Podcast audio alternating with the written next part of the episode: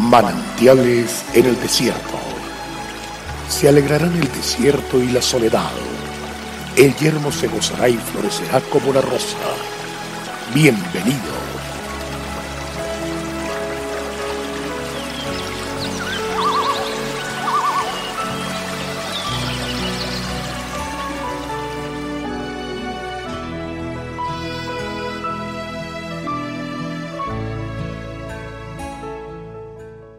Solamente esfuérzate y sé muy valiente para cuidar de hacer conforme a toda la ley que mi siervo Moisés te mandó. No te apartes de ella ni a diestra ni a siniestra, para que seas prosperado en todas las cosas que emprendas. Josué 1.7 Cuando Josué fue elegido para suceder a Moisés, Dios le prometió que su presencia estaría con él en esta difícil tarea y no lo dejaría caer frente a ningún enemigo, siempre y cuando le obedeciera incondicionalmente. Josué así lo hizo y logró una de las hazañas más grandes de toda la historia. La obediencia es esencial para caminar con Dios.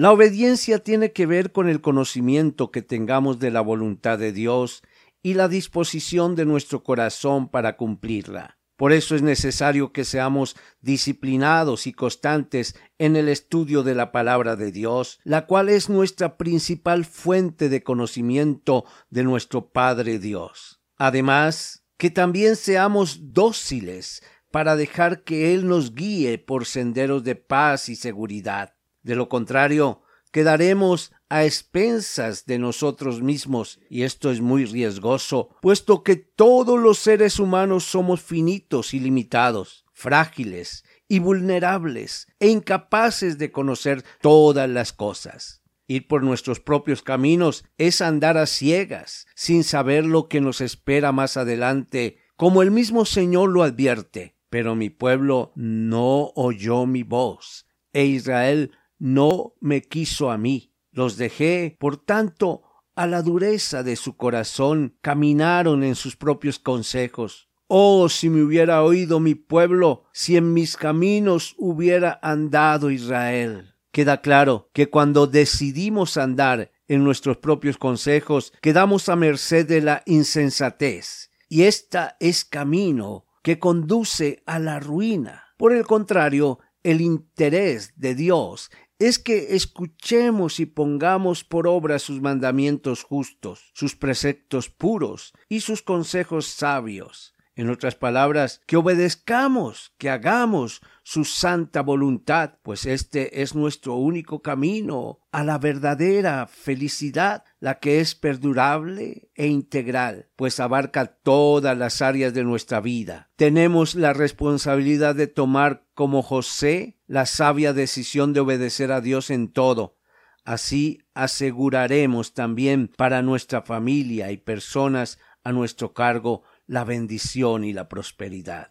Si usted siente que tiene muchas debilidades y limitaciones, no se atemorice. Crea a Dios y obedezca, pues Él transformará cada una de ellas en fortalezas y oportunidades. Si por el contrario usted siente que tiene muchas ventajas, quizá puede ser el más competente en su campo. No se confíe de esto, pues el Señor puede frustrar todo aquello que nos da seguridad, con el único propósito de que aprendamos a caminar tomados de su mano, pues nadie como Él puede cuidar de nosotros. Tarde o temprano, todo aquello en lo que pudiéramos apoyarnos va a acabarse o se va a derrumbar. Y entonces, ¿qué pasaría con nuestra vida?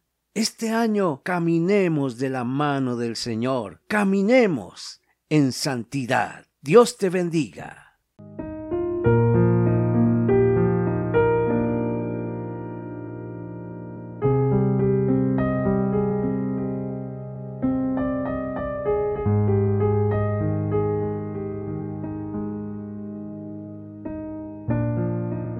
El crecer en la fe hace que Dios se revele a nuestras vidas.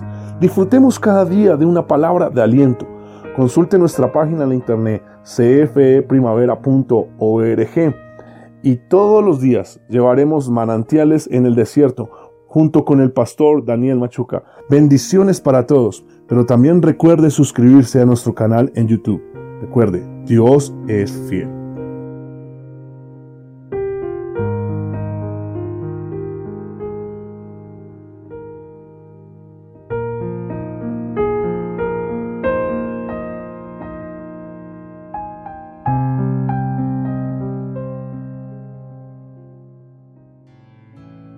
Hasta aquí, manantiales en el desierto.